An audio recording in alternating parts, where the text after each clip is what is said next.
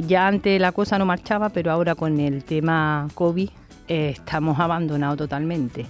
Es que en los centros de salud no nos atienden, entonces eh, hay que las cifras vayan aumentando en tanto en complicaciones como en muertes. ¿Qué ha pasado con la diabetes durante la pandemia, Ana María?